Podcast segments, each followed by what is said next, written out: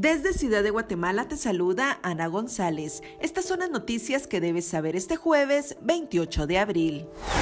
En Twitter, progresistas pierden seguidores mientras conservadores ganan.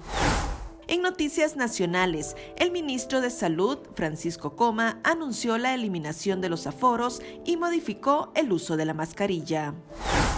Elección a rector de la Universidad de San Carlos fue suspendida luego de que encapuchados tomaran el MUSAC, lugar donde se llevaría a cabo la votación.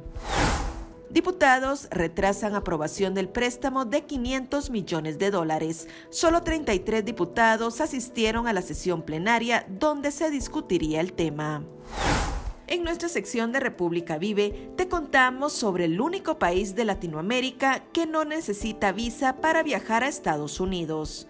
También te contamos sobre los principales hechos históricos que marcan las efemérides de este 28 de abril. Eso es todo por hoy. Para mayor información ingresa a república.gt y mantente informado sobre las noticias del día. También nos puedes seguir en redes sociales como República GT.